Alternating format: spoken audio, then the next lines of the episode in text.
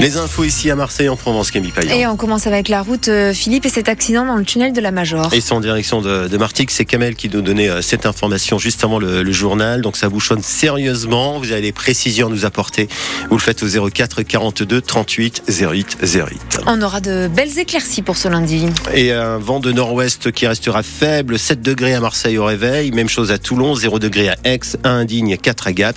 Et pour cet après-midi, vous aurez donc 16 degrés à Marseille, 14 degrés à Toulon, 16 degrés à Aix-en-Provence. À la une euh, ce matin, Camille, est en train de reculer dans la lutte contre la pollution dans les centres-villes La métropole d'Aix-Marseille, en tout cas, elle, fait marche arrière en ce qui concerne l'extension de la zone à faible émission à Marseille pour les voitures critères 3 pour 2025. Martine Vassal annonce un report de la mesure qui concerne déjà les critères 4 et 5. Critère 3 donc reste là et les SUV dans tout ça Faut-il leur faire payer plus cher le stationnement, comme vient de le voter la ville de Paris?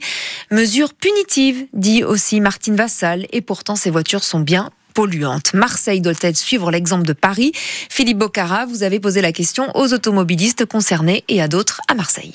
Ici, les SUV représentent au moins un tiers des véhicules. Faut-il faire payer plus cher le stationnement dans les centres-villes aux propriétaires de ces SUV pour les dissuader d'y rentrer?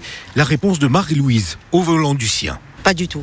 Pas du tout. L'essence, le gasoil, il y a tout qui augmente. Pourquoi ils ne nous taxeraient pas là? Nous, ici, on est bon qu'à payer. Et à bord de sa 308 Peugeot toute neuve, quoi qu'il arrive, Françoise est déterminée. Je conserve mon SUV, c'est pas grave.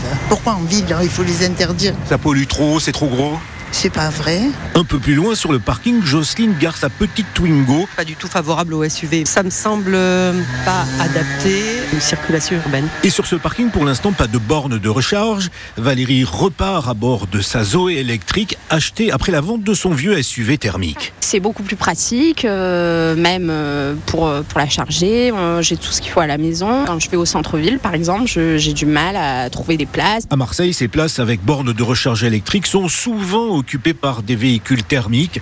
Du coup, pour beaucoup de Provençaux rencontrés, il faudrait d'abord en installer plus avant une éventuelle chasse au SUV. Un reportage de Philippe Bocara pour France Bleu Provence à Marseille. Alors faut-il pénaliser les propriétaires de SUV, faire payer le stationnement plus cher de 6 à 18 euros par exemple comme à Paris?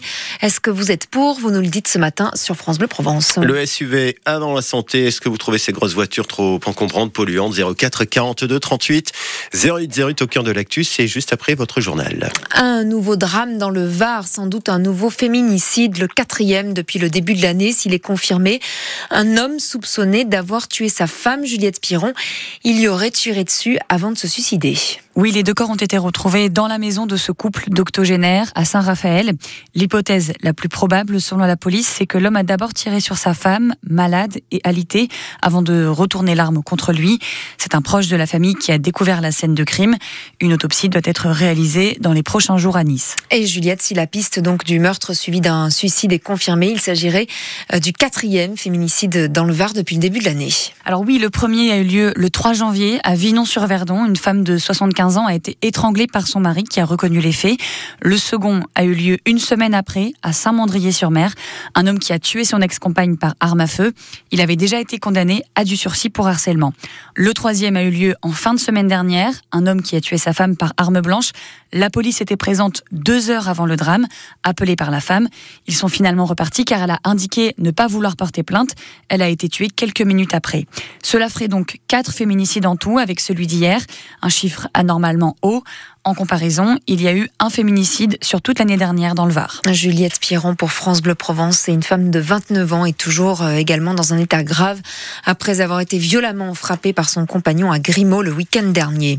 Les agriculteurs ont levé des barrages, mais la lutte n'est pas terminée. Opération blocage de la coordination rurale depuis 3 heures du matin de la plateforme Isidis de la centrale d'achat de Casino au 1000.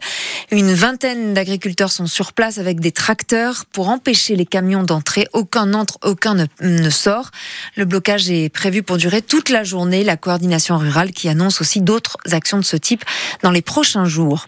La mobilisation aussi aujourd'hui des dockers à Marseille. La CGT des ouvriers dockers appelle à des arrêts de travail de 4 heures entre 10h et 16h pour dénoncer notamment la réforme des retraites, la suppression des heures supplémentaires et demander un investissement de 10 milliards d'euros pour l'activité portuaire. Ça commence à devenir euh, le triste refrain du lundi matin euh, Camille, hein, l'OM n'y arrive pas. Oui, avec une nouvelle défaite hier, 1 à 0 à Lyon. Ça fait mal face à une équipe qui en plus est à la traîne cette saison. L'OM complètement bloqué hier soir, incapable de remonter après avoir encaissé un premier but en première période.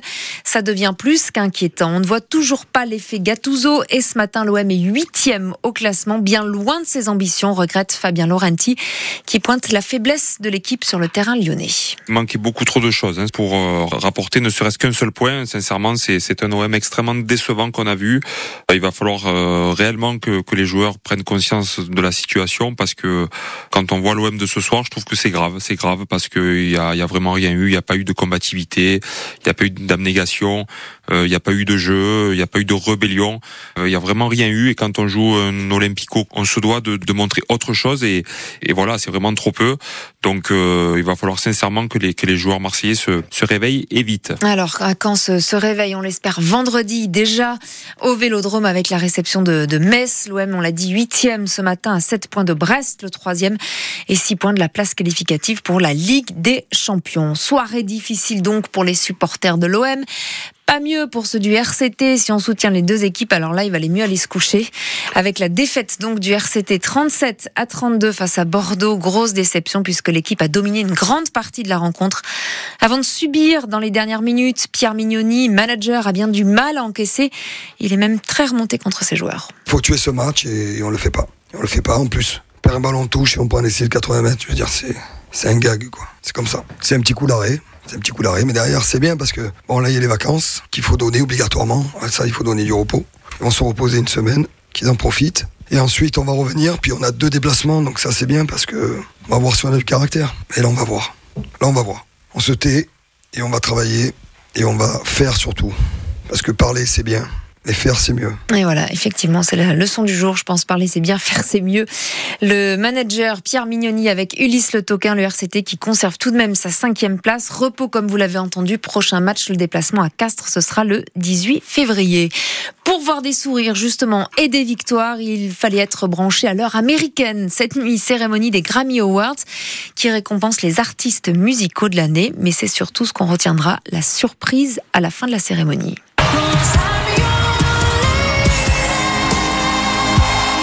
Et vous reconnaissez bien la voix Céline de Céline Dion, toujours éloignée de la scène à cause de la maladie dont elle souffre, le syndrome de la personne raide.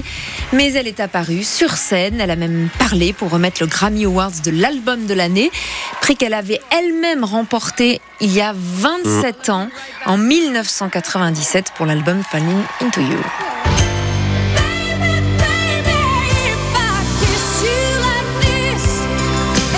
Elle était, euh, elle a eu 17 nominations Oui, et elle a reçu euh, 7 Grammy Awards. et on aimerait bien l'écouter encore. hein. Et on l'écoutera tout à l'heure. C'est promis, après les infos d'éditeur et demi, on vous a calé un petit Céline Dion, histoire de bien démarrer la semaine sur vrai. France Bleu Provence. Et on regarde le ciel pour voir euh, justement comment démarrer.